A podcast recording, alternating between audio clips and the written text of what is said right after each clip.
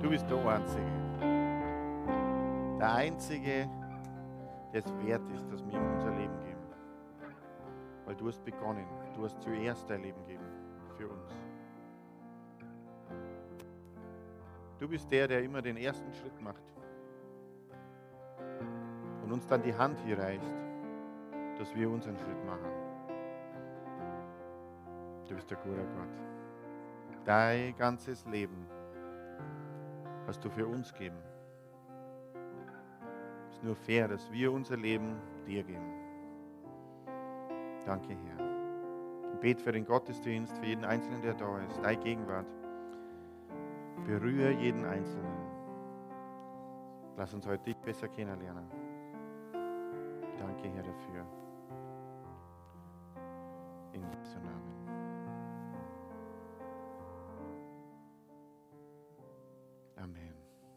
Guten Morgen.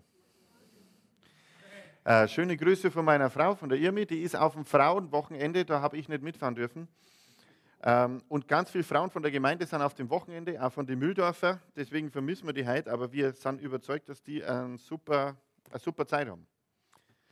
Jetzt haben wir mir da und ich bin voll in Erwartung, dass wir auch eine super Zeit haben. Amen. Halleluja. Mein ganzes Leben gebe ich dir. Das ist bei mir 1995 passiert. Habe ich letzten Sonntag drüber. War das letzten Sonntag?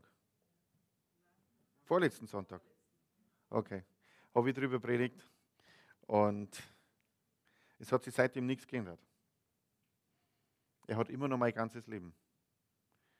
Er hat immer noch alles, was, was ich ihm geben kann. Ich möchte heute ähm, über ein wichtiges Thema sprechen und deswegen lass uns erst aufschlagen in der Bibel, Johannes 8, Vers 36. Johannes 8, Vers 36.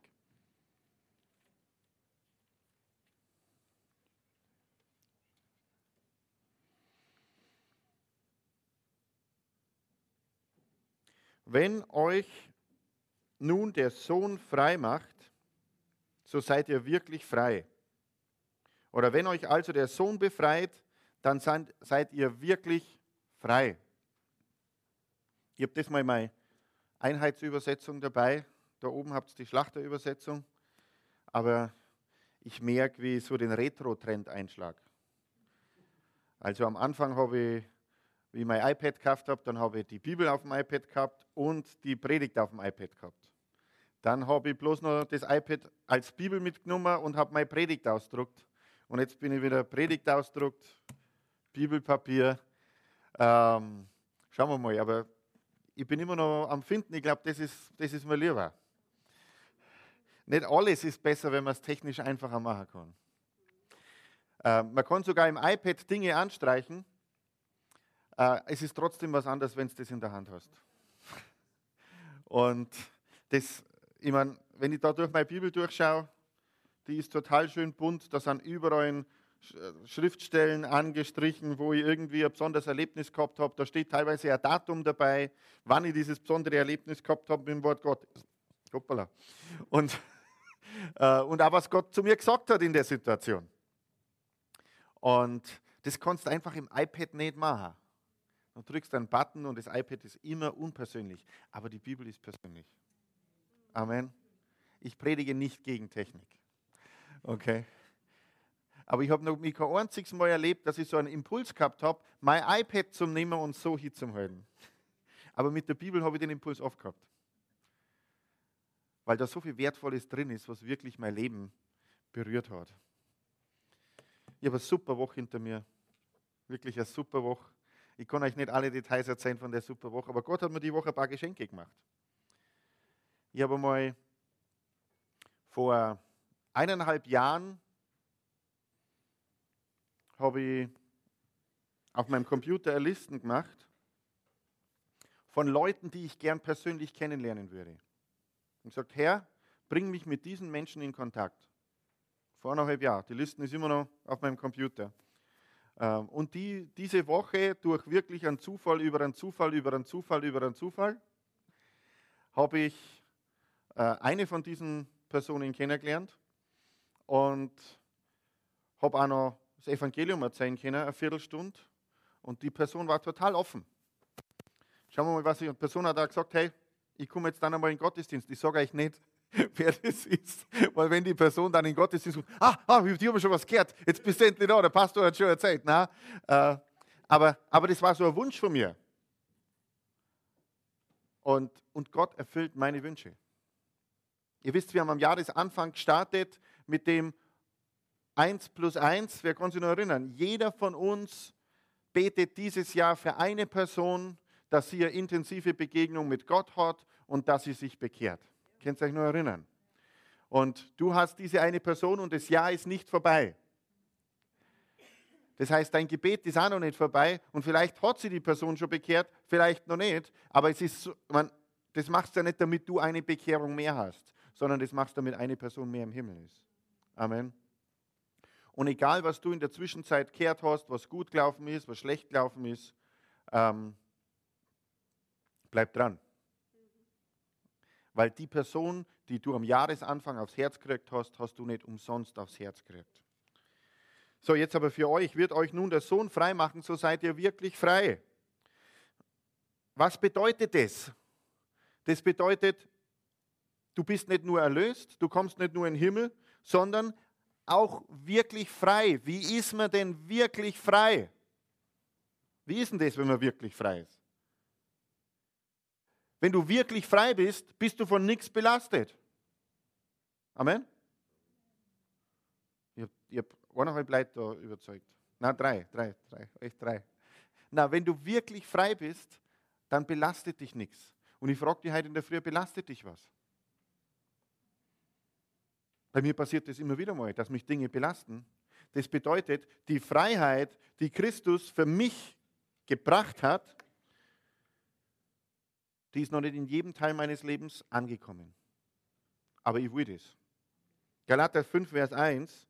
Für die Freiheit hat uns Christus befreit, so steht nun fest und lasst euch nicht wieder in ein Joch der Knechtschaft spannen. Für die Freiheit hat uns Christus befreit, so steht nun fest und lasst euch nicht wieder in ein Joch der Knechtschaft spannen. Für was hat dich Christus befreit? Zur Freiheit. Wie fühlt sie denn Freiheit an? Freiheit ist das Gegenteil von Unfreiheit. Wo bist du frei? Wo bist du unfrei? Es heißt da, für die Freiheit hat uns Christus befreit, so steht nun fest und lasst euch nicht wieder in ein Joch der Knechtschaft spannen. Das heißt, du kannst frei sein und Christus kann dich frei gemacht haben und wenn du nicht aufpasst, dann bist du wieder total unfrei. Und genau das habe ich in meinem Leben immer, immer, immer, immer, immer wieder erlebt. Ich kann mich erinnern an den Tag, wo Jesus Christus mein Leben gegeben habe. Und nächsten Tag, es war alles anders und ich war total frei. Ich war total frei.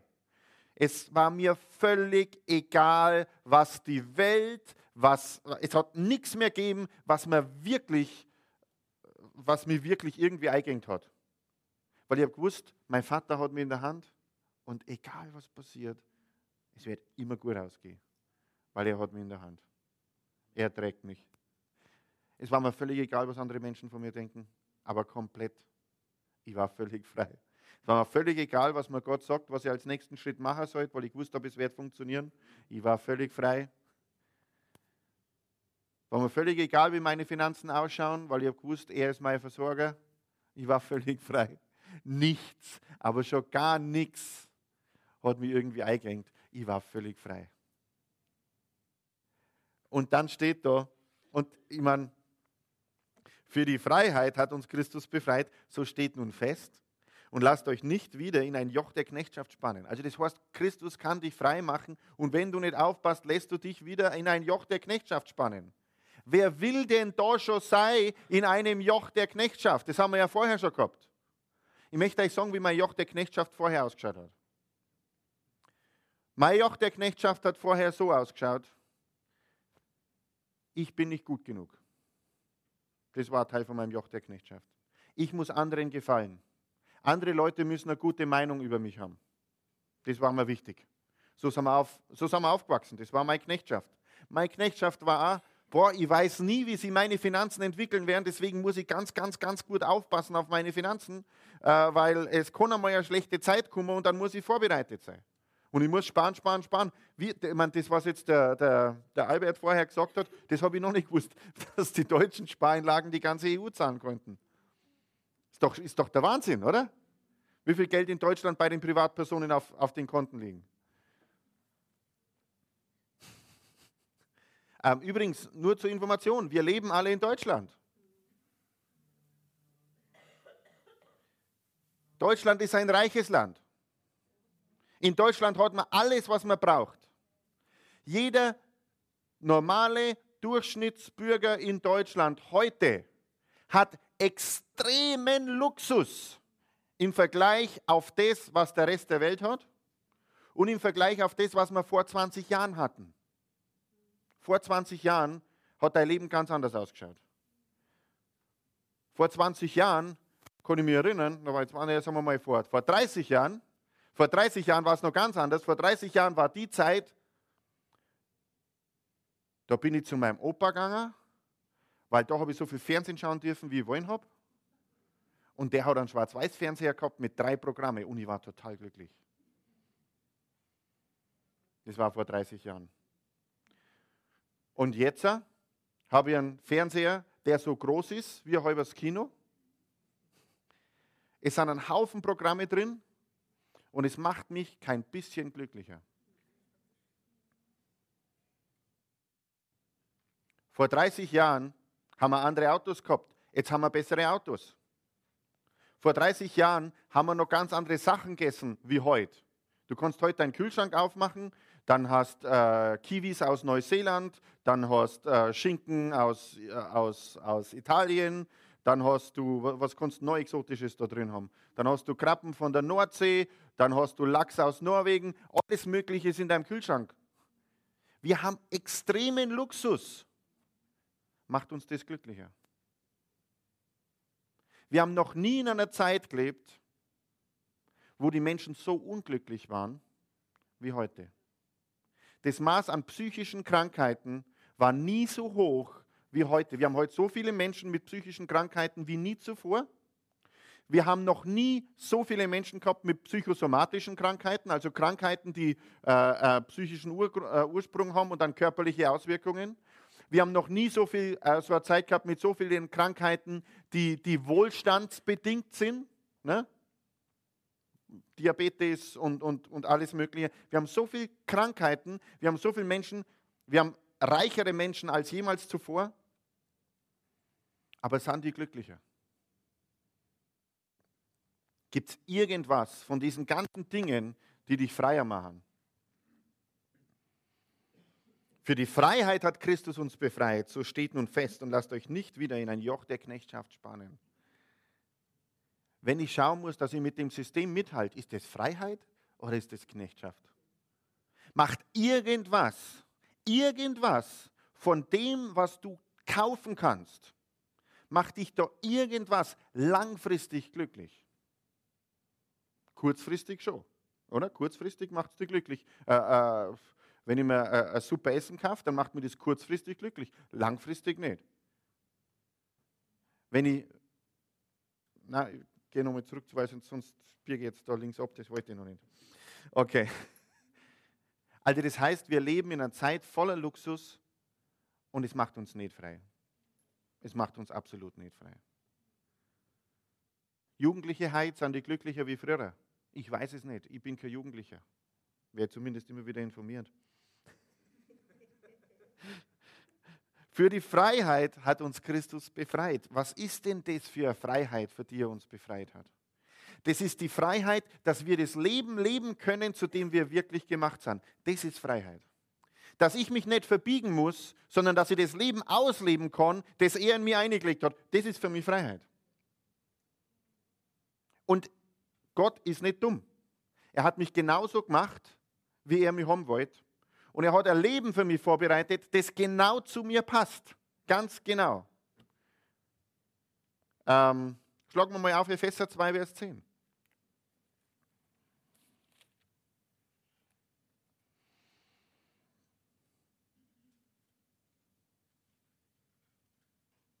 Oder machen wir Vers 8, das ist auch gut. Denn aus Gnade seid ihr durch den Glauben gerettet, nicht aus eigener Kraft. Gott hat es geschenkt. Das ist übrigens eine der schwierigsten Sachen für manche Leute, dass Gott uns was schenkt. Diese Haltung, ich habe mir alles selber der Arbeit. Das mache ich alles aus eigener Kraft. Ist keine demütige Haltung.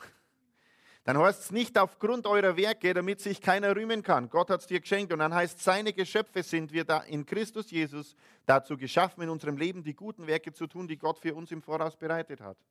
Für das haben wir geschaffen, die guten Werke zu tun, die Gott im Voraus bereitet hat. Schau mal den Nachbarn an und sag, Gott hat gute Werke für dich bereitet.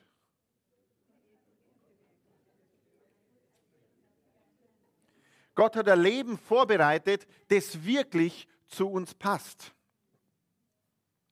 Letztes Jahr, oder war das das Jahr? Letztes Jahr hat, ihr wisst ja, dass ich immer eine Unternehmensberatung nebenher mache. Und letztes Jahr habe ich einen Kunden gekriegt, so wie ich den noch nie gekriegt habe. Ich bin im Zug gesessen, jemand anderes ist eingestiegen, ich habe ihn freundlich grüßt, wir haben ein bisschen geredet. Und ja, und dann war es halt nachher mein Kunde, der wollte halt, dass ich komme. Das ist nicht, nicht, so tragisch. Aber was die machen, ist ein Bereich, wo ich überhaupt keine Ahnung gehabt habe. Und zwar sind das Bahnbaumaschinen. Das sind die, die bauen die Maschinen, die die Gleise verlegen. Und wenn die Gleise lang genug liegen, jedes Bahngleis, ähm, dann ist das beansprucht und dann müssen die Gleise wieder hochkommen werden und müssen Gradbogen werden und gerichtet und so weiter. Ich kenne jetzt da voll aus, was um Bahnsachen geht. Bin der totale Experte jetzt. Ähm, aber das ist eigentlich dasselbe, was Gott mit uns macht.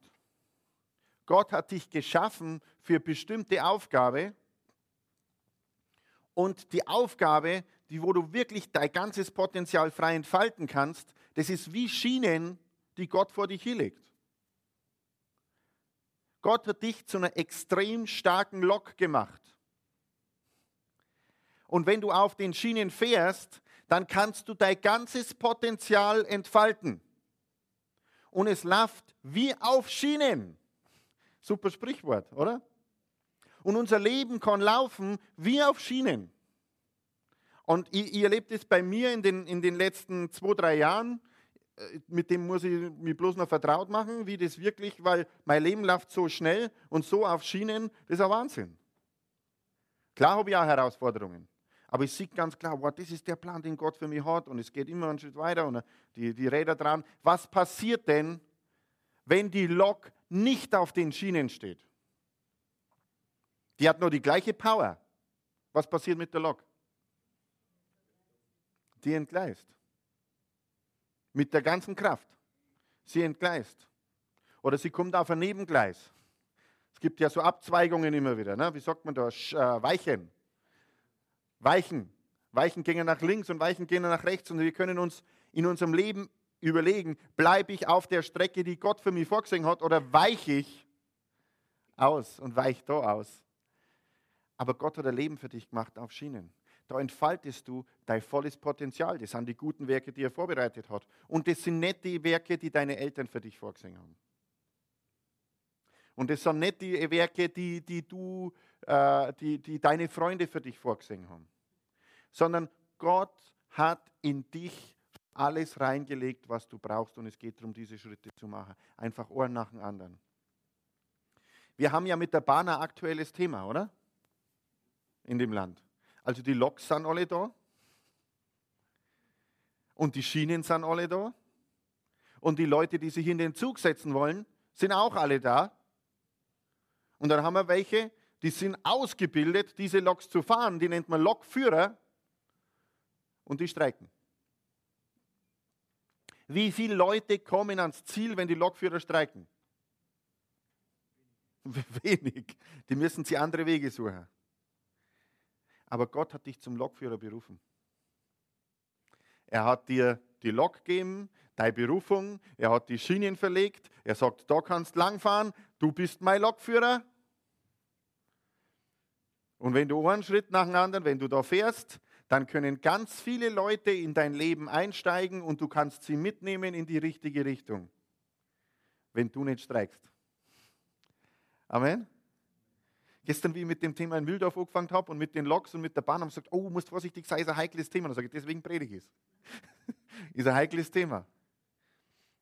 Ich mag dich noch über was anderes informieren. Du bist nicht nur ein Lok, du bist eine E-Lok, keine Diesellok. Was ist der Unterschied? Die Diesellok, die hat Treibstoff und macht selber die Kraft. Die E-Lok, die streckt nur ihre Fühler nach oben aus und kriegt, kriegt Kraft von der Oberleitung. Da gehen diese Elektroleitungen oben her und dann kriegt es Kraft von der Oberleitung und die Kraft fließt in die Lok und die Lok hat die Power und die Lok kann fahren. Alle modernen Loks sind übrigens E-Loks. Die alten Wege, die wir vorher gehabt haben, das war Diesellok. Diesellok war aus eigenem Antrieb, muss ich mit meiner Kraft das schaffen. E-Lok ist, ich strecke meine Hand aus zum Himmel, die Kraft fließt vom Herrn zu mir, da sind die Schienen, ich sage Ja zu der Aufgabe und ich gehe Stück für Stück. Manche von uns sind E-Loks und wissen es noch nicht und benehmen sich wie ein Diesellok. Manche dann die Fühler nicht drauf und sagen, ich habe früher als Diesellok funktioniert und uh, Diesellok, Diesellok und wir machen die ganze Kraft und Diesellok und es geht nichts vorwärts. Und da haben wir uns wahrscheinlich alle schon mal ertappt. Wir haben uns benommen wie ein Diesellok und Gott hat uns zur E-Lok gemacht. Wir brauchen bloß die Hand aufhalten und sagen, hey, die Verbindung mit dir ist die Kraft meines Lebens. Amen. Die Verbindung mit dir. Wen für die Freiheit hat uns Christus befreit, so steht nun fest und lasst euch nicht wieder in ein Joch der Knechtschaft spannen. Er hat uns befreit, dass wir wirklich frei sind, wirklich frei. Dass wir nicht uns irgendwie einspannen lassen in irgendwelche Zwänge. Und unsere Gesellschaft ist voller Zwänge. Was haben wir alles für Zwänge? Ich meine, wahrscheinlich nicht bloß ich. Was gibt es für Zwänge in der Gesellschaft? Sagt ihr mir mal ein paar. Mit der Mode mitgehen. Ihr seid alle angezogen jetzt gerade, oder? Ihr habt euch wahrscheinlich alle heute im Spiegel angeschaut.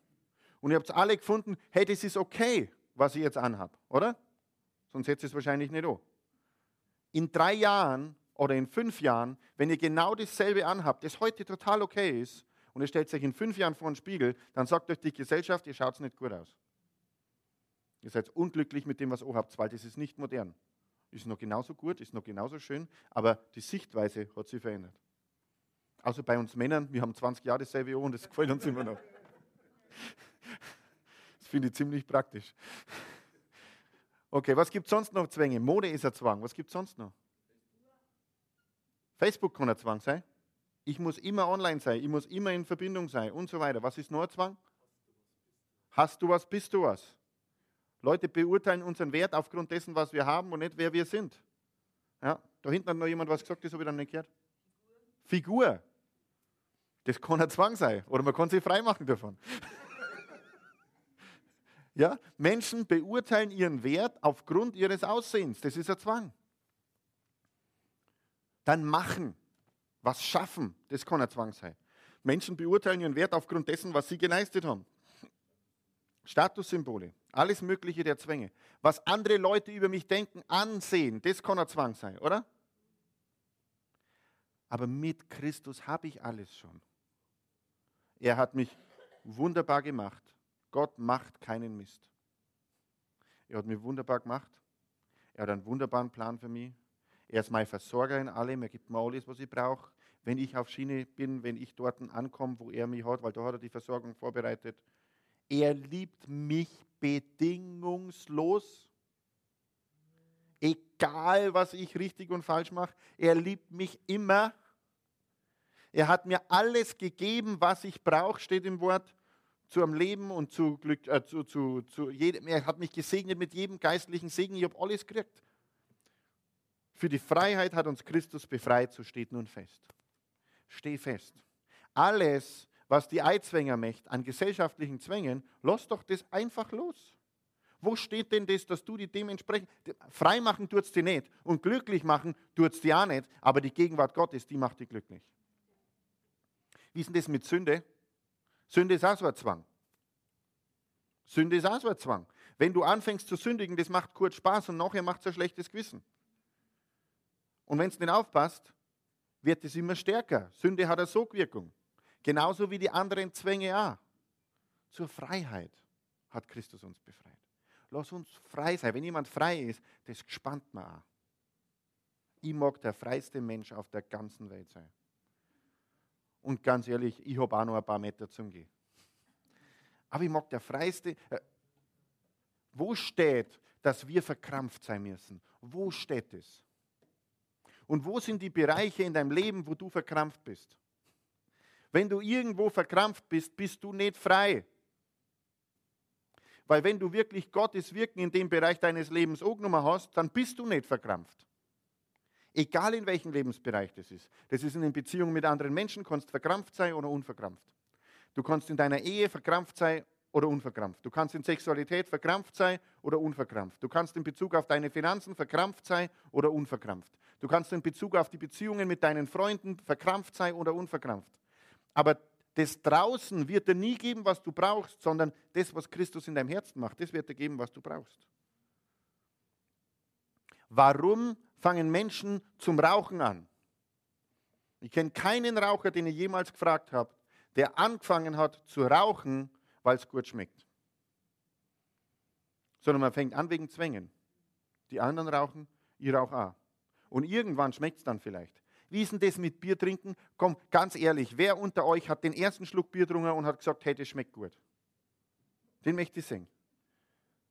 Normalerweise, wenn man den ersten Schluck Bier trinkt, dann trinkt man den und dann hat man Gänsehaut, weil es so kreislich ist.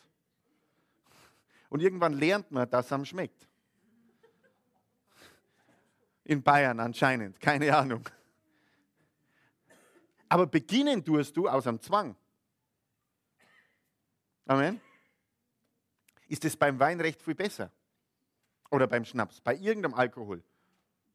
Außer bei den äh, modernen Limonaden, wo es überhaupt nicht schmeckt, dass da Alkohol drin ist. Das schmeckt vielleicht auf den ersten Schluck gut, aber normalerweise, und auch nur, weil der Alkohol vertuscht ist, aber Alkohol schmeckt nicht.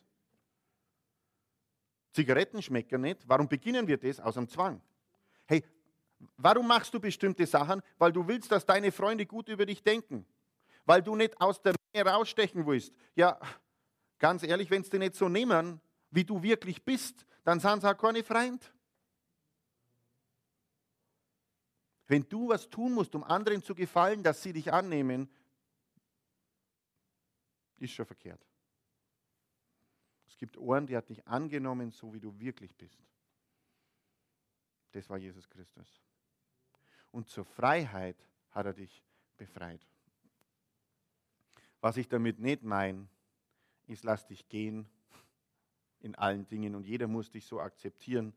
Jeder muss alles akzeptieren, was du machst. Das muss keiner übrigens. Keiner muss akzeptieren, was du machst, aber jeder muss akzeptieren, wer du bist. Zur Freiheit hat uns Christus befreit. Wir sind frei, seinen Willen zu tun. Wir sind frei, die Berufung anzunehmen, die er für uns hat auf Schienen. Wir sind frei, ihn mehr zu lieben als die Menschen. Das macht die wirklich frei. Boah, jede Zeit, die ich mit Gott zugebracht habe und wo ich, wo ich so richtig Zeit mit ihm gehabt habe und wo ich in seiner Gegenwart war und wo ich gespürt habe, boah, er liebt mich, das hat mich so frei gemacht. Das war so, ich bin da rausgegangen aus den Zeiten und ich war einfach ein anderer Mensch. Eigentlich nicht. Eigentlich war ich der eigentliche Mensch und vorher war er ein anderer. Er hat uns frei gemacht, das Potenzial, das er uns gegeben hat, voll auszuleben. Du, Gott hat so viel in dir eingelegt, von dem du noch gar nichts weißt, von dem du noch keine Ahnung hast. Und meistens tun wir die Schritte nicht, die Gott für uns hat, ganz einfach, weil wir Angst haben. Was ist denn Angst? Angst ist nichts anderes wie Unglauben. Ich glaube nicht, dass das funktionieren kann. Warum haben wir Angst? Weil wir zu wenig Zeit mit unserem Papa haben. Früher als kleine Kinder haben wir noch gewusst, wie das funktioniert. Wir sind vom Radl gefallen und wir waren uns noch nicht sicher, ob es weh tut. Aber wir sind zum Papa gerannt, Papa, Papa, ich bin vom Radl gefallen. Und der Papa hat gesagt, passt schon. Mein Papa hat immer gesagt, steig wieder auf. Und jetzt glauben wir, dass wir so groß sein müssen und so reif und so erhaben und so erwachsen, dass wir es nicht nötig haben, dass wenn irgendeine Schwierigkeit kommt, dass wir zu unserem Vater im Himmel gehen. Na, hey, Gott, ich weiß, du bist allmächtig und hast Himmel und Erde geschaffen, aber ganz ehrlich, um mich brauchst du nicht kümmern, ich hab das auf der Reihe, schau zu. Alter, ich mein, wie, wie, wie verkehrt ist denn das im Denken? Nein, ich schaffe das allein. Ich meine, du hast zwar Himmel und Erde gemacht, aber ich brauche dich nicht. Ich schaffe das allein. Schau mich an. Und dann haut es uns wieder auf die Schnauze. Auf, hat er nicht gesehen, weil ich kann alles. Ich bin so toll. Na, wir sind nicht so toll. Er will uns ja nicht beweisen, dass wir es nicht drauf haben. Er will uns ja nur lieben. Gott will dich nur lieben. Sei nicht so verkrampft. Mach dich locker. Mach dich locker in allen Bereichen, die dich einschränken. Ich kenne Menschen, die sind total locker mit anderen Menschen. Die sind da sowas von wow, entspannt und alles und ich kann mit jedem reden, alles ist gut. Aber sie sind vielleicht total verkrampft mit dem Geld. Die Frage ist wirklich, hast du Geld oder hat das Geld dich? Und es kann mit wenig Geld so sein und mit viel Geld. Wenn du Ängste hast in Bezug auf deine Finanzen, wenn du denkst, boah, da muss ich kontrollieren und jedes Mal, wenn jemand über Geld redet, wärst du so, dann bedeutet das, dass du in dem Bereich nicht frei bist. Schaut das frei aus. Wer hat denn eigentlich deine Finanzen? Hast es du oder hat es Gott? Ja, ich. Schau, das ist schon der Fehler. Das ist schon der Fehler. Ich habe vor, vor Jahren habe ich meine ganzen Finanzen Gott anvertraut. Ich habe gesagt, alles, was mir gehört, gehört dir. Seitdem ich das gemacht habe, hat er mir ein paar Mal gesagt, mach das mit dem Geld, mach das mit dem Geld, schenk da ein Auto her, mach das, mach das, mach das. Aber seitdem habe ich auch so viel Finanzen, wie ich nie vorher gehabt habe und es fließt immer noch, ob ich will oder nicht. Aber, nee, aber weil es ich nicht mehr habe. Es ist nicht mehr mein Geld. Es ist sein Geld. Ganz ehrlich, er kann es besser verwalten wie du. Also kann er. Ich kann da nur Zeugnis geben. Er hat, mein, er hat mein Leben verändert, was das. Und ich war vorher einer mit Finanzen, ich kann euch sagen, ich war so verkrampft, das kannst du dir gar nicht vorstellen. Habe ich schon mehr Zeit? Vielleicht haben es noch nicht alle gehört. Da, wo jetzt der Getränkewinkler ist, war früher der Penny drin. Und der Aldi war schon da draußen und ich bin einkaufen gegangen in Trostberg damals, bevor wir nach Österreich gegangen sind. Und ich habe von wirklich drei Discountern fast alle Preise im Kopf gehabt was die passierten Tomaten kostet haben, wo die 5 Cent billiger waren und so weiter. Und dann bin ich in das erste Discountergeschäft eingegangen und habe alles gekauft in dem ersten Discountergeschäft, was da am billigsten war. Dann bin ich zum zweiten Discounter gefahren und dann bin ich zum dritten Discounter gefahren. Und am Schluss habe ich mir vielleicht 3,50 Mark gespart, weil damals waren es noch Mark, aber ich habe auch dreiviertel Stunde länger gebraucht. Ich war so verkrampft, das ich habe überall gespart, wo man sparen kann. Und ich sage nicht, sei nicht sparsam, aber sei nicht verkrampft. Frei. Frei, ihn mehr zu lieben als die Menschen. Frei, nach dem Wort Gottes zu leben. Wenn du nicht das kannst, weil das, was im Wort Gottes steht, weil du Angst hast, was passiert, dann ist deine Motivation die falsche. Das heißt, du vertraust mehr auf das, was du kontrollieren kannst, als auf das, was Gott eigentlich kontrolliert. Schau mal deinen Nachbarn und sag mal, mach die locker.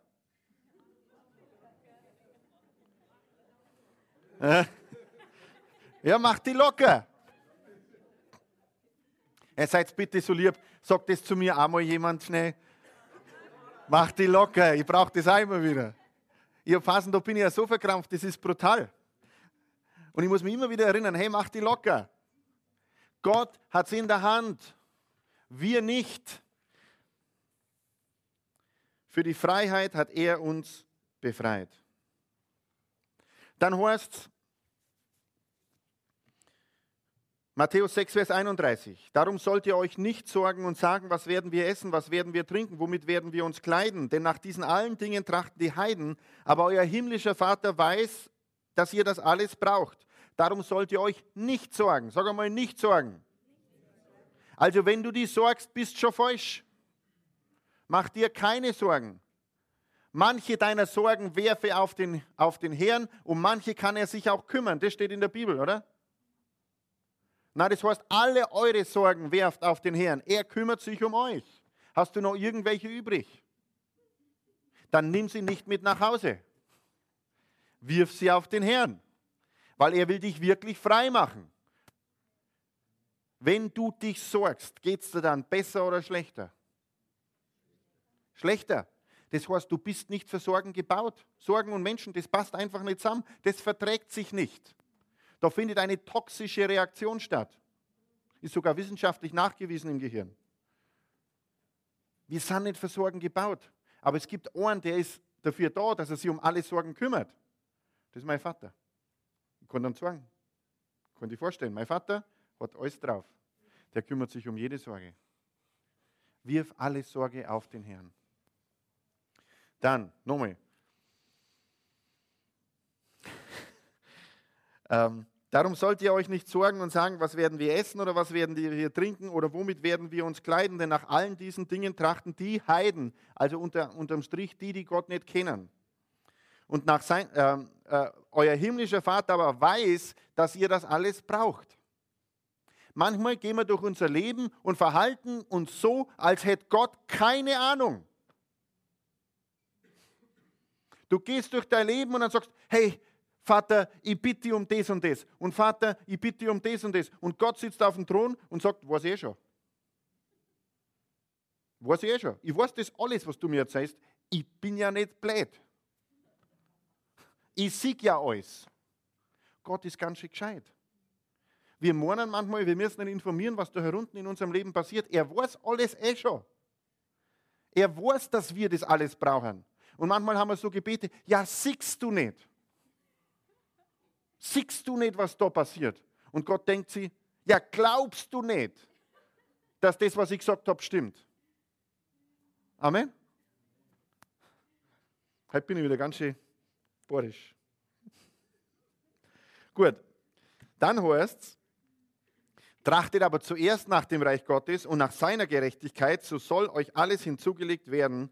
Darum sollt ihr euch nicht sorgen um den anderen Morgen, denn der morgende Tag wird für das Seine sorgen. Jeden Tag genügt seine eigene Plage. Hast du das auch schon mal festgestellt, dass jeder Tag seine eigene Plage hat? Du hast dich gesorgt über die Dinge, die am nächsten Tag passieren und dann ist das nicht passiert. Oh, welche Überraschung, aber dafür hast du ganz andere Sachen. Jeder Tag bringt seine eigenen Probleme hervor, ob du willst oder nicht. Da brauchst du dich gar nicht sorgen, das kommt auf jeden Fall.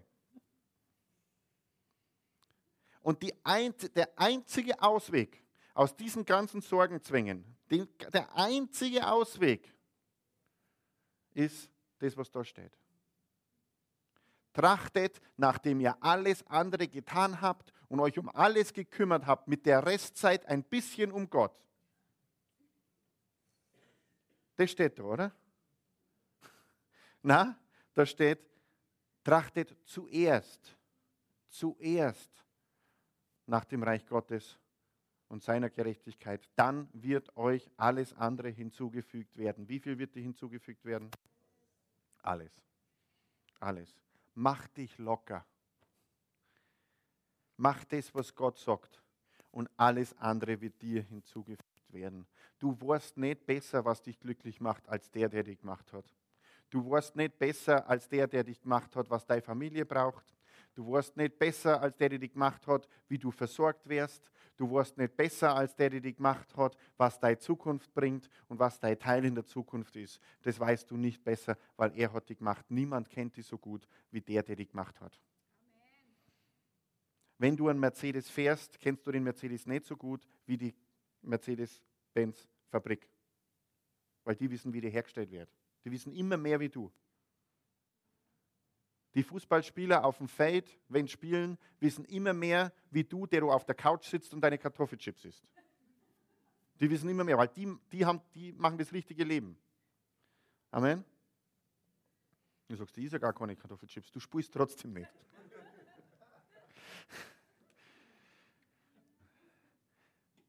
Und unser Schöpfer sagt uns, tracht zuerst, trachtet zuerst, trachtet zuerst. Sei der Lokführer von dem Zug, wo Gott dich eingespannt hat, dass du mit dem Zug dorthin fährst, wo Gott die Weichen gestellt hat, damit viele Menschen in deinem Wagen drin sind. Und dass sie an den Zielpunkt ankommen. Und wie die, wie die Alex vorher gesagt hat, wir starten eine Serie, die heißt Lade mich ein. Bleib nicht auf dem Gleis stehen mit deinem Zug.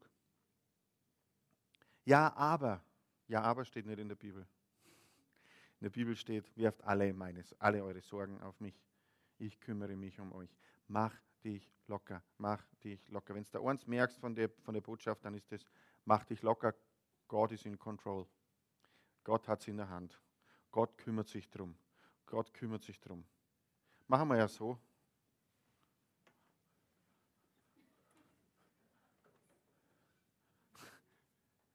Ganz ehrlich, machen wir ja so, habe ich gesagt. So, alle. Alle. Alle. Und jetzt informierst du dein Gesicht nur, dass das Spaß machen konnte. Hey, jetzt haben wir nur so gemacht. Wir haben nur so gemacht mit unseren Armen. Das hat geistlich überhaupt keine Bedeutung. Und wir sind schon besser drauf wie vorher. Jetzt stell dir mal vor, wenn du das geistlich machst. Jetzt haben wir nur unsere Arme geschlenkert und wir lachen schon mehr und es geht uns besser. Jetzt stell dir mal vor, was passiert, wenn du das geistlich machst. Wenn du dich geistlich locker machst wenn du deine Dinge übergibst, wenn du dem sagst, hey, nimm du alles und ich gehe einfach den Weg, den du für mich hast und alles ist cool, dann wird es richtig gut. Amen. Amen. Titel der Botschaft war, mach dich locker. Amen.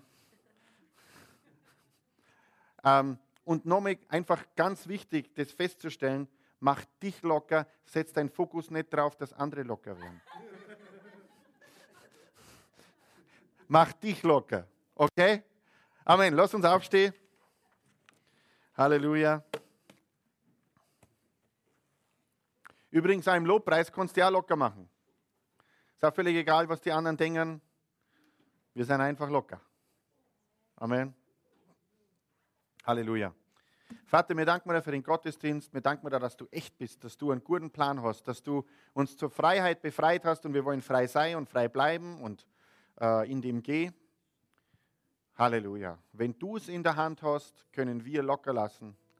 Wenn du es nicht in der Hand hast, müssen wir uns konzentrieren. Und ich habe noch so ein Bild von, von einem Auto. Und da sind zwei Leute in dem Auto. Der eine sitzt am Steuer und passt auf den Verkehr auf und fährt. Und der andere sitzt am Beifahrersitz und schaut die Landschaft an und ist ganz entspannt, weil er weiß, der Fahrer kann das. Und der Fahrer an dem, an dem Steuerrad, der fährt nicht nur eine Stunde oder zwei Stunden, der fährt Tage und Monate und Wochen durch. Und es ist eigentlich ein anstrengender Job. Und Gott sagt, ich will der Fahrer sein von deinem Leben. Und du darfst auf dem Beifahrersitz sitzen und darfst die Landschaft anschauen und darfst einfach mit mir mitfahren.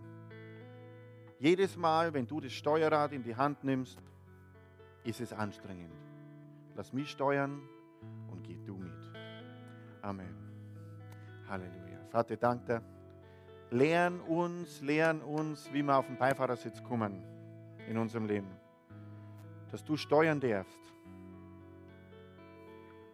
dass wir uns entspannen können und das annehmen können, was du für uns hast. Du bist der große Steuermann. Danke, Herr. Zur Freiheit hast du uns befreit. Wir wollen uns von dir steuern lassen. Danke, Herr. Und wenn du heute da bist und du sagst, ja, das, das ist für mich, das Thema betrifft mich, dann dann tritt Entscheidungen. Sag, sag zu Gott, ja, ich will das jetzt machen. Ich will ihm mein Leben, ich will ihm das Steuer geben. Ich will nicht alles steuern. Ich vertraue ihm, dass er das gut macht. Er kann es besser wie ich. Halleluja. Er ist bereit, er will die nächste Ebene einigen. Danke, Herr. Wenn wir jetzt das letzte Lied spielen, wenn du heute da bist und wenn du Gebet brauchst für irgendwas, dann komm einfach nach vorn zum Gebet. Thomas Somali, Manfred, Andrea, Alex und ich, wir werden vorn stehen, werden für euch beten. Wenn du irgendwas brauchst, komm einfach nach vorn, dann beten wir für dich. Das machen wir während dem letzten Lied und dann wünsche ich euch noch eine gewaltige Woche. Preis dem Herrn. Antworten für die gesamte Region. Amen. Jetzt noch in Trostberg und in Mühldorf und es dauert nicht mehr lange, dann werden wir noch mehr singen. Amen. So, ich darf einige tolle Veranstaltungen ansagen. So, wir haben ja diese Predigtserie Dream Team gehabt und die haben wir zum Abschluss gebracht. Und ich denke, dass viel hängen geblieben ist bei jedem Einzelnen, dass ihr viel mitgenommen habt. Und jetzt starten wir dann in die neue Predigtserie ab November. Und diese Predigtserie heißt Lade mich ein. Okay, haben wir da ein Foto dazu? Eigentlich? Haben wir nicht? Okay, dann müsst ihr euch bis nächste Woche gedulden, weil wir haben da nämlich eine schöne Grafik dafür. Ah, gell, Sean hat es gemacht. Also super Grafik. Äh, Grafik, lade mich ein. Und es geht einfach darum, die Menschen da draußen warten auf mich und auf dich, dass wir sie einladen. Nicht unbedingt zum Gottesdienst. Es gibt so viele verschiedene Möglichkeiten, wie wir Kontakt aufnehmen können und so weiter und so fort. Aber das werden wir dann ab November noch genauer hören. Nächsten Sonntag ist ein ganz besonderer Sonntag. Zum einen äh, sind die Mühldorfer wieder, wieder, äh, Mühldorfer wieder mit dabei. Also das ist so ein super Sunday. Und zum anderen kommt der John Grünwald. Haben wir vom John ein Foto?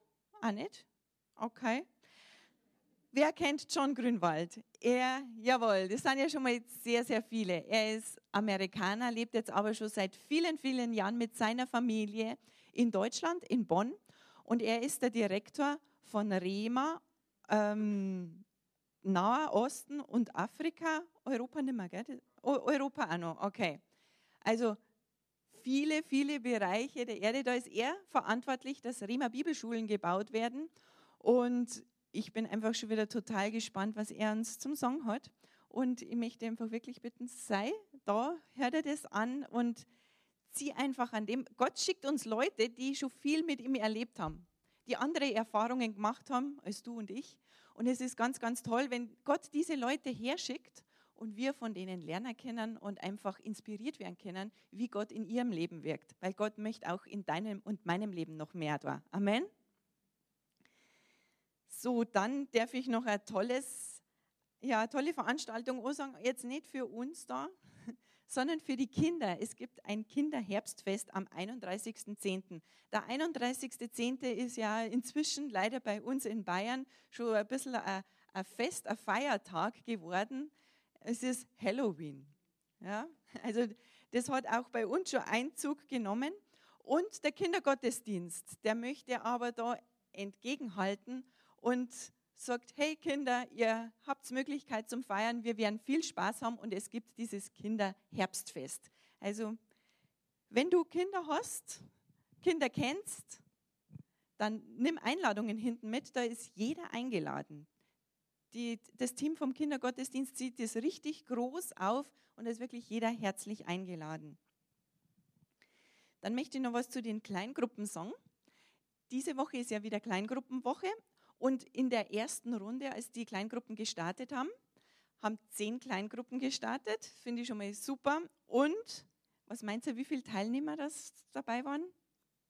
Gebt mir mal irgendeine Zahl, ratet mal. 65? 80? es waren 76 Teilnehmer.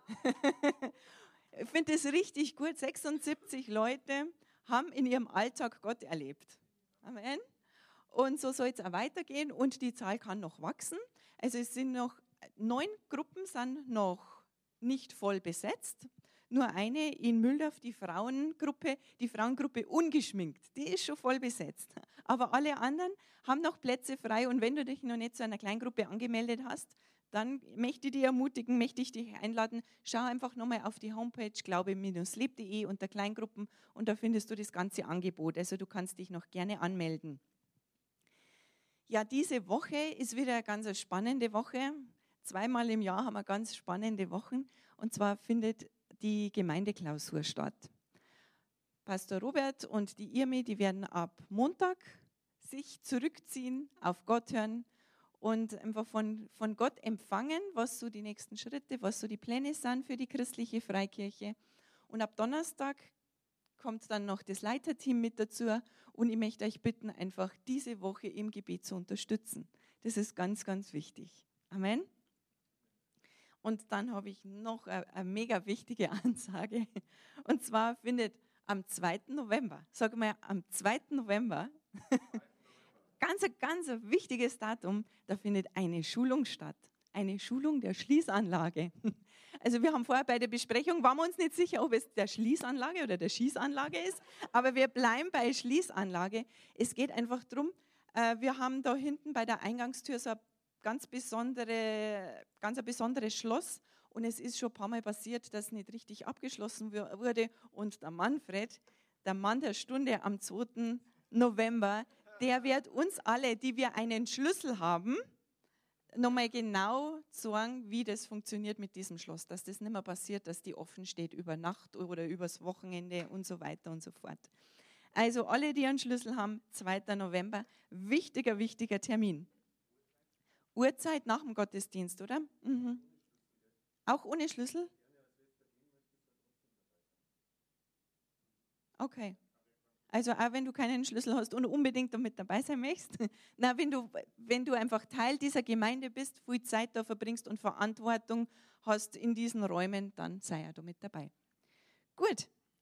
So, jetzt darf ich weitergeben an den Manfred. Und jetzt gehen wir noch tolle Sachen. Ja, ich bin jetzt nicht der Manfred, ich bin der Konrad. Der Manfred und ich, wir waren, ich möchte euch ganz kurz was erzählen. Wir waren mal die letzten drei Tage in Mühldorf, da war eine Schulung und es ist einfach darum gegangen, äh, die gute Nachricht an andere Menschen äh, weiter zu erzählen. Und da ist ein, ja, nach einem ganz bestimmten Konzept, das wir da äh, erlernt haben, haben wir einfach das Evangelium an andere Menschen weitergegeben. Die anderen Menschen waren jetzt nicht unsere Bekannten, oder unsere Freunde oder unsere Arbeitskollegen und die anderen Menschen, das waren Leute einfach da draußen. Also wildfremde Leid für uns. Und es war zum einen sehr herausfordernd und doch zum anderen haben wir einfach äh, ein paar überraschende Erkenntnisse, glaube ich, daraus gezogen. Das war einfach, wir sprechen immer von vorbereiteten Werken, dass Gott Dinge für uns vorbereitet. Und ich kann nur sagen, ich glaube, das war, da war jeder Einzelne, den wir da draußen getroffen haben, mit dem wir gesprochen haben, der war vom Heiligen Geist vorbereitet.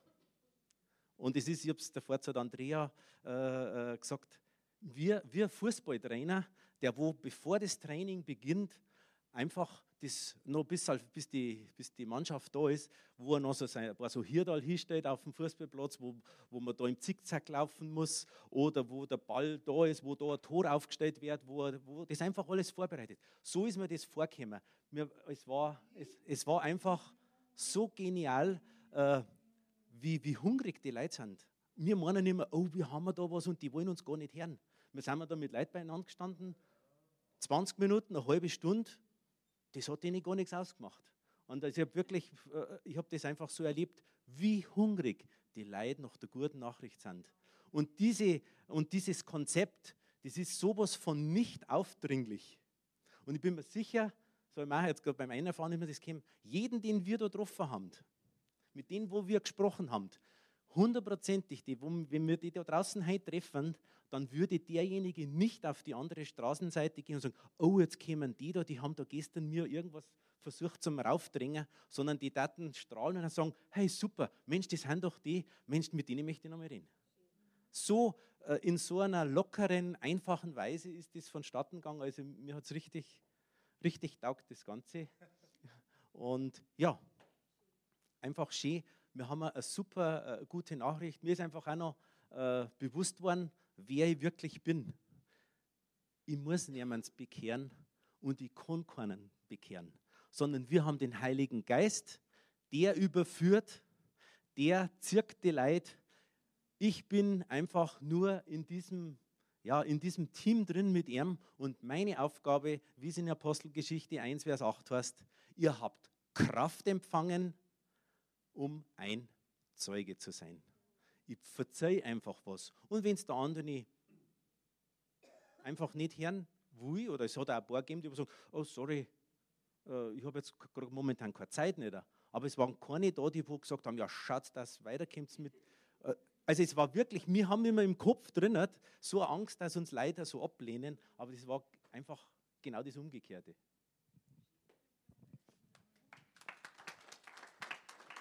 Also es war richtig, richtig gut und wir haben so eine gute Botschaft dabei. Äh, das ist mir so, so bewusst worden wieder. Und die Menschen, mit denen wo wir zum Tag gehabt haben, äh, die waren richtig begeistert, die waren total offen. Und wir haben diese Liebesbotschaft, die Gott uns gegeben hat, haben wir weitergegeben in einer Freude. Und das hat die Leute so gut, das glaubt es ja gar nicht. Wir haben mit jungen Leuten geredet, die möchte ich euch zwei erzählen. Der eine hat Daniel geheißen und der andere war der Martin. Die sind mit dem Radl unterwegs gewesen. Wir waren mit Mühldorf unterwegs im Stoppplatz drinnen. Und die, sind, die haben da gerade Pause gemacht, haben was gegessen gehabt und haben halt geratscht miteinander, sind da hingegangen und haben halt über ihr Leben geredet oder haben halt gefragt, wie zufrieden sie mit ihrem Leben sind und, und was Gott da bewirken kann. Und die waren da offen, sehr offen und haben da lang zugeschaut. Freilich war es, war es einmal kritisch, auch das Gespräch, aber die sind dabei geblieben und waren wirklich tief bewegt. Und wir haben erklärt, und wenn es dir so geht, dass du sagst, Mensch, ich weiß oft nicht, wie ich das richtig anfangen darf oder wie komme ich da weiter auf den Punkt einmal kommen, da sind wir richtig auf den Punkt gekommen. Das war richtig, richtig, richtig gut. Richtig gut. Und zum Schluss war es dann so, bis zur Lebensübergabe, also bis zu dem Übergabegebet, dann hat der eine gesagt, äh, ja, ich darf das ganz gern machen. Und der andere hat gesagt, oh, das muss ich mir jetzt nochmal überlegen. Das weiß ich jetzt nicht, ob ich das jetzt gleich möchte. Dann habe ich zu ihm gesagt, du, wenn du das wirklich haben möchtest, dann gebe ich dir jetzt etwas und das kannst du daheim genauso beten. Wenn man wichtige Verträge schließt, dann schlaft man da vielleicht auch noch mal eine Nacht drüber und dann am nächsten Tag äh, machst du es. Haben es beide gesagt, du, das machen wir auf alle Fälle. Und dann habe ich ihm gesagt, das ist ein ganz ein, ein Beispiel, was wir gelernt haben. Es gibt den römischen Handschlag, kennt ihr das? Jetzt ich einmal bei der Andrea. Das ist der normale Handschlag und der römische Handschlag, der geht ja so. Das heißt, wenn du jetzt mit Jesus den in dein Leben einladest und den noch als dein Herrn magst, dann kannst du zweimal loslassen, Andrea, lass einmal los, aber Jesus, der lässt dich nicht mehr los. Und das hat die so getroffen und wir haben dann zum Schluss für ihn noch Bett und ihr glaubt es nicht, die Leute, die waren sowas von gesegnet und sowas von berührt, die haben dann noch das Kreuzzeichen gemacht. Jetzt laufen wir drüber, aber das war, wir haben ja wirklich ferne Betten können. Und das ist so äh, für, für die Leute so was Gutes und für uns. Wir sind, wir, ich glaube, mindestens so gesegnet worden wie die Leute, für die, wo wir Bett haben. Und ich kann euch nur sagen, im Johannes 10, Vers 28 steht, und die haben gesagt, wir haben das erste Mal verstanden, um was es eigentlich beim Evangelium geht. Der eine hat gesagt, ich bin Ministrant und gehe in die katholische Kirche. Aber das habe ich eigentlich noch nie so verstanden, eigentlich, was ihr mir da jetzt erzählt habt. Das habe ich kapiert. Und so wie im Johannes 10, 28 steht, Jesus, er lässt uns nicht los, egal ob wir mir loslassen, seine Hand, die ist immer bei uns. Und wir haben wirklich eine Liebesbotschaft dabei, die beste Botschaft. Und die Leute sind offen für das Ganze. Schmeiß den ganzen Schrott, was du an Erfahrungen, an Denke drin hast, weckert. Wir haben das Beste dabei, was es gerade gibt. Amen. Ich bin auch nicht der Manfred, ich bin der Albert. Manchmal albern, vom Beruf Krankenpfleger, ein Bayer, trotzdem nicht in, deswegen halt nicht in HD-Qualität. Und als Bayer bin ich auch Deutscher. Und was kommt jetzt? Manfred? Opfer? hat der Manfred gesagt, aber Opfer mag ich nicht. Opfer habe ich nämlich noch nie mengen. Weil Opfer, da gibt es immer Opfer. Und sonst bin ich schon immer Spack gekommen, da ist das Opfer an mir vorbeigegangen. Weil Opfer, das ist für mich einfach negativ. Und deswegen habe ich nachgeschaut in Wikipedia, was Opfer eigentlich ist. Und da steht drin, ist eine Gabe an eine Gottheit, um etwas zu bewirken ja, so ein Opfer für 50 haben wir gedacht, so eine Kerze anzünden, das dann da vorne brennt und den Himmel Loch nicht brennt, damit da einer reinkommt, das kann ich mir noch eingelassen. Aber Opfer ist einfach irgendwie negativ. Und dann habe ich nachgeschaut, warum das eigentlich so negativ ist. Und da steht dann weiter, 2013 Tiefstand von Verkehrsopfern 3290. 1933 bis 1945 Allein in Dachau 180.000 Opfer. Im Zweiten Weltkrieg unzählbare Opfer, circa 80 Millionen Opfer. Welch ein Berg von Opfer.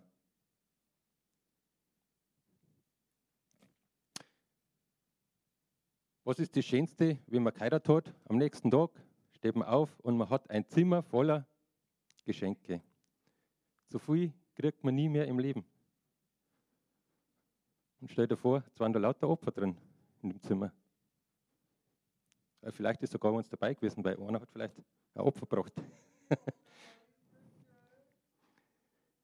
Opfer ist für mich irgendwie, war mir immer schwer. Das hat immer, immer das irgendwie im Hintergrund gehabt, was die negative Seite von Opfer ist. Aber Gemeinde ist die Braut Christi. Und die Braut, die will kein Opfer, sondern die will ein Geschenk. Und der Herr Holtus hat gesagt, wir sollen modern sein. Und Opfer ist eigentlich unmodern. Das ist schon im Alten Testament, hat schon angefangen. Und heute geht so weiter bei uns im Sonntag, jeden Tag. Also jeden Sonntag. Und da haben wir einfach gedacht, das Opfer gefällt mir nicht, darum mache ich das anders. Und ich bin auch ein Deutscher. Und die Deutschen sind der Weltmeister. Im Fußball und im Sparen. und bald ist Weltspartag. Und da habe ich nachgelesen, die Deutschen sparen ca. 10% ihres Einkommens. Ist eine Menge Geld, das wir eigentlich in die Gemeinde geben sollten. Ich habe in der Welt ist gestanden, vorgestern, Deutsche haben mehr als 10 Billionen Euro Vermögen. Die Bundesbürger könnten die gesamte EU entschulden. Ihr Vermögen ist so hoch wie die Staatsschulden aller 27 Mitgliedsländer zusammen. Ein Riesenberg. Und ich muss euch sagen, ich bin kein armer Krankenpfleger. Ich habe ein fettes Konto und wenn ihr das gewusst hättet, ihr wird zwar Neid erblassen, weil das ist ein sanftes Ruhekissen, ich sag's euch. Hast du was, bist du was, Geiz ist geil, das ist modern, ich sag's euch. Aber Opfer, wer will ja Opfer sein für euch?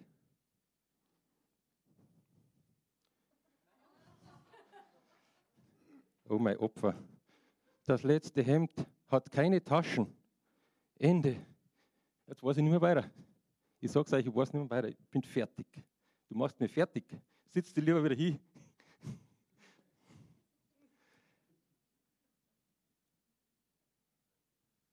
Jetzt weiß ich wirklich nicht mehr weiter. Ich bin der Weg, die Wahrheit und das Leben. Ist das mein Navi oder was? Nein. Die Wahrheit steht in der Bibel und da heißt es dazu in Matthäus 6, Vers 19, ihr sollt euch nicht Schätze sammeln auf Erden, wie sie die Motten und Rost, wo sie Motten und Rost fressen und wo die Diebe einbrechen und stehlen. Sammelt euch aber Schätze im Himmel, wo sie weder Motten noch Rost fressen und wo die Diebe nicht einbrechen und stehlen. Ja, wir sollen unsere Schätze im Himmel sammeln und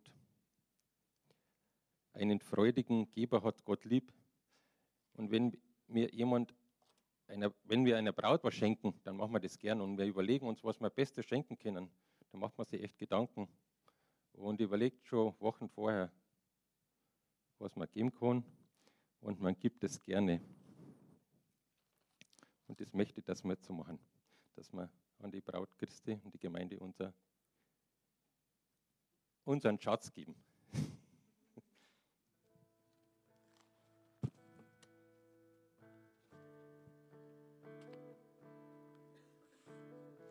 das, was wir sammeln, das ist ein, was wir auf Erden sammeln, das bleibt auf Erden.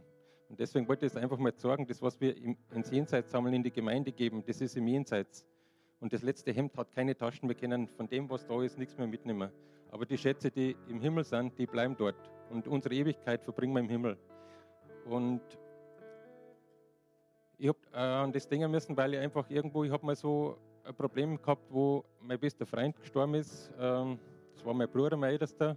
Und um halb zwei in der Nacht haben sie mich angerufen. Mein anderer Bruder, der Ludwig, ist gestorben. Und das, was mich einfach am meisten betroffen hat, das war das, dass ich eigentlich jede Woche bei dem vorbeigefahren bin nach der Arbeit und wir haben geratscht. Und ich habe eigentlich auch immer mal von Gott erzählt, aber er hat immer gesagt, nein, ich kann ich nicht, dass ich mein, ja, dass ich Gott, das kann ich nicht glauben einfach. Und das hat mich lange beschäftigt und das war eigentlich eine schöne Freude, dass ich am Dienstag, wo wir da waren, da habe ich so eine Antwort von Gott gekriegt und, oder ein Zeichen einfach, das, wo mich auch gefreut hat, das war, dass für Gott ist nichts unmöglich und ähm, ich habe das Beutel gekriegt, wo Jesus am Kreuz war und einer links, einer rechts und einer ist mit ihm im Himmel gegangen und dann, das hat mir eigentlich die Hoffnung gegeben, dass mein Bruder auch im Himmel ist, dass er einfach das gemerkt hat, dass er, er war, hat in, der Früh krank geworden, abends gestorben, ähm, dass er einfach gemerkt hat, dass es jetzt die letzte Stunde ist und das hat mich einfach beruhigt, muss ich sagen. Dass für Gott trotzdem nicht zu spät ist. Und ich denke, dass er das, ähm, was ich in ihm gesehen habe, dass das einfach aufgegangen ist. Und das, was wir sehen, das geht irgendwann auf. Weißt,